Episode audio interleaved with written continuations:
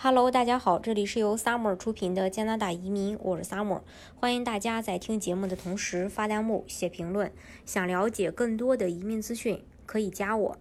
加拿大政府最近公布，现在的工作签证政策将进行重大调整，出台更加严厉的措施，规范用人单位。并为海外劳工提供更多的保障，确保在加拿大工作的合法权益。通常来讲，海外劳工在加拿大工作申请工签有两种，一种叫做临时外劳政策，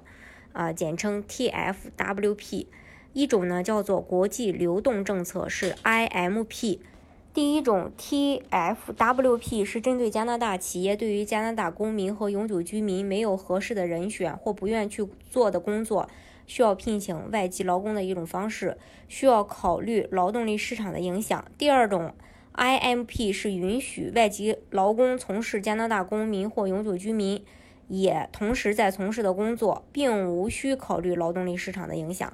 对于 TFWP 和 IMP，呃，一个最大的区别就是 TFWP 临时外劳是需要首先办理。呃，Limia 才可以申请的一个工作签证，而后者国际流动政策则无需呃申请呃 Limia。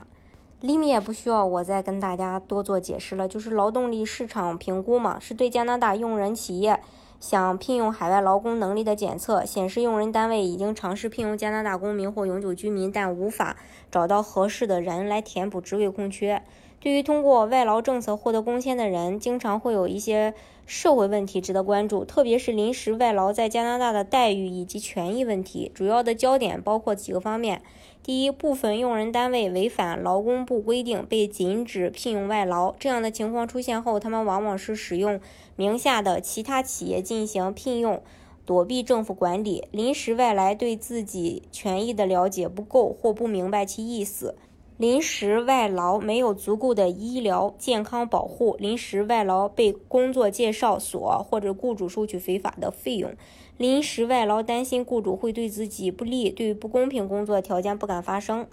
那作为一个临时外劳到一个新的国家、新的环境工作是非常不容易的事儿，因此加拿大决定加强对临时外劳的保护，并做出政策调整。对于聘用外劳的用人。担保需要书面提供临时外劳人员他们的权益，同时用人单位需要在工作场所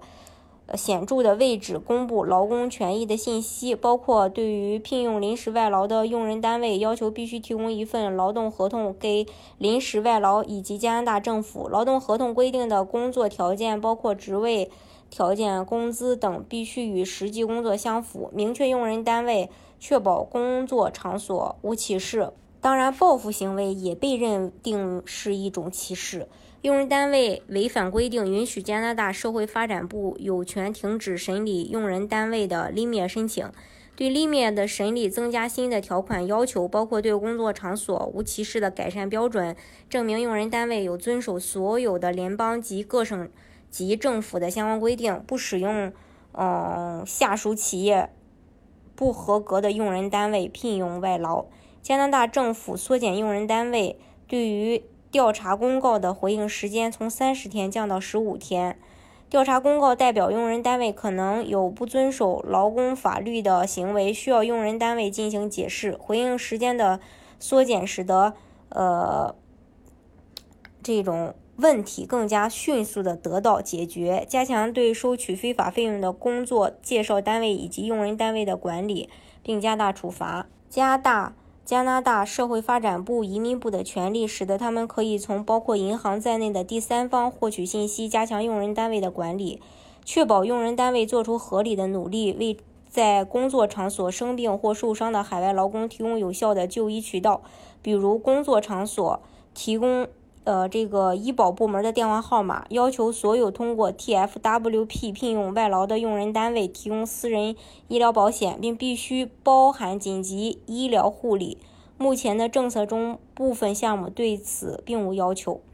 这是呃关于这一点。总之吧，这是一件好事儿。大家如果想具体的去了解加拿大的移民政策的话，可以加我。